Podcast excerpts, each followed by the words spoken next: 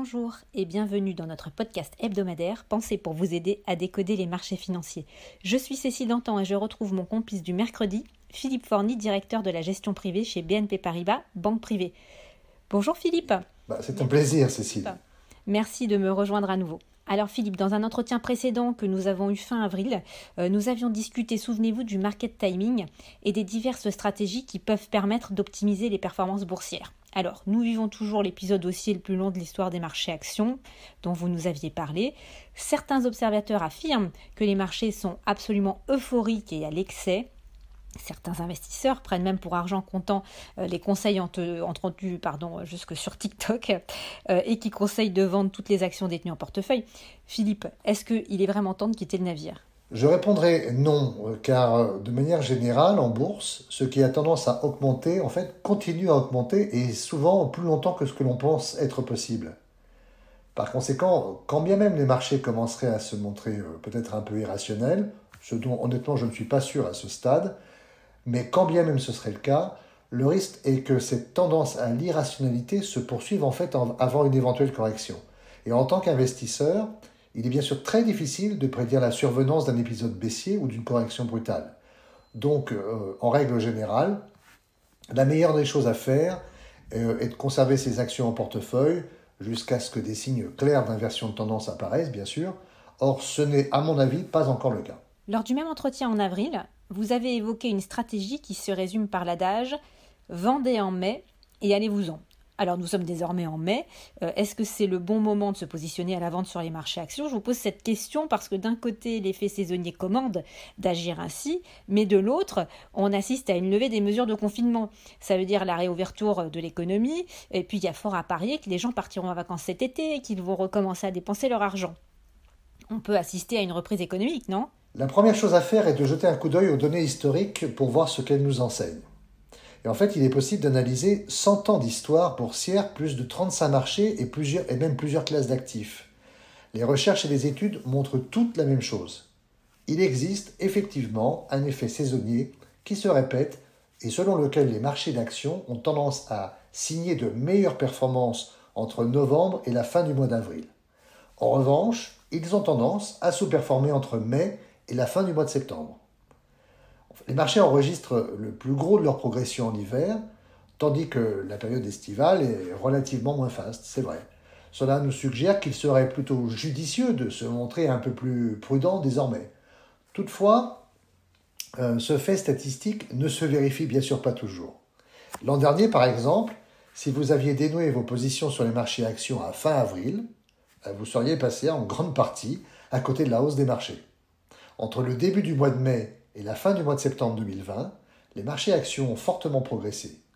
Quiconque aurait appliqué à la lettre l'adage Vendez en mai et allez-vous-en, sell in May and go away en anglais, aurait fait en fait une croix euh, vraiment sur des gains très importants. Et ce fait statistique, bien sûr, ne se vérifie donc pas tous les ans, mais il se vérifie la plupart du temps. Or, comme vous l'avez expliqué, nous devrions assister cette année à un rebond de l'économie mondiale, et notamment dans les économies qui redémarrent à plein régime, comme le Royaume-Uni, les États-Unis et l'Europe continentale. Et cela devrait évidemment se produire dans les deux à trois prochains mois. Cela étant, il est difficile de savoir si les marchés ont déjà intégré ce scénario et, le cas échéant, dans, dans quelle ampleur cela se reflète-t-il dans les cours des actions. Je suis pour ma part persuadé que les actions ont d'ores et déjà anticipé ce rebond de la croissance, mais à mon sens peut-être pas entièrement. Par conséquent, si l'activité économique venait à rebondir plus fortement que prévu et que les consommateurs venaient à dépenser leur épargne sans compter dans les prochains mois, ce qui devrait être le cas selon moi, alors les actions pourraient se poursuivre leur progression en bourse, et en particulier les valeurs liées au secteur de la consommation, et ce, même durant la période estivale y a-t-il des secteurs qui pourraient désormais être boudés par les investisseurs euh, et qui pourraient faire l'objet de ventes massives? A l'inverse, quels sont les secteurs qui semblent désormais plus porteurs aux yeux de vos stratégistes? En termes d'effets saisonniers, les secteurs de l'industrie et les secteurs sensibles à la conjoncture économique ont tendance à, à sous-performer pendant l'été. C'est un fait. C'est pour cette raison que nous avons d'ailleurs réduit notre exposition au secteur des matériaux, y compris aux fabricants de produits chimiques, et aux fabricants des biens industriels. Par conséquent, nous affichons désormais un positionnement neutre sur ces secteurs euh, qui ont tendance en fait à signer de bonnes performances en hiver et qui ont évidemment progressé jusqu'à présent, mais qui ont tendance à sous-performer en été. Quels sont les secteurs sur lesquels nous, nous nous positionnons à l'achat?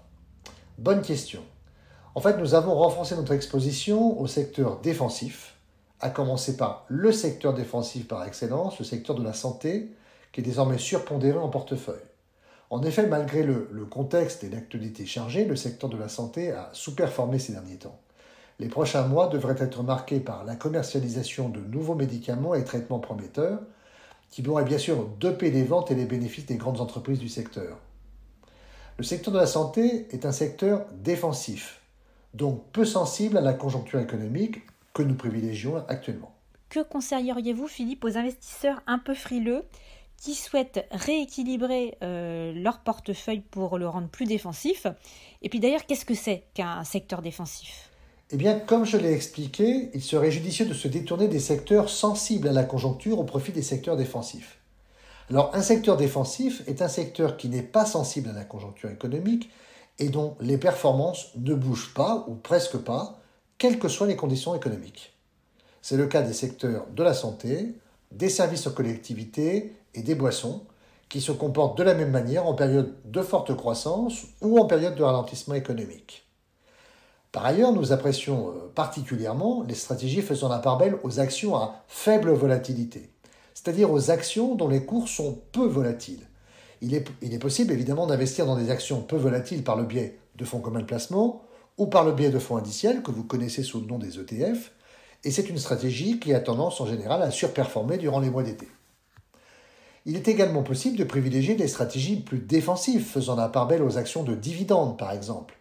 Il ne s'agit pas uniquement d'acheter des actions d'entreprise offrant un dividende et un rendement du dividende très généreux, mais d'investir également dans des entreprises plus défensives, offrant un rendement du dividende supérieur à la moyenne et dont le dividende pourrait augmenter au fil du temps.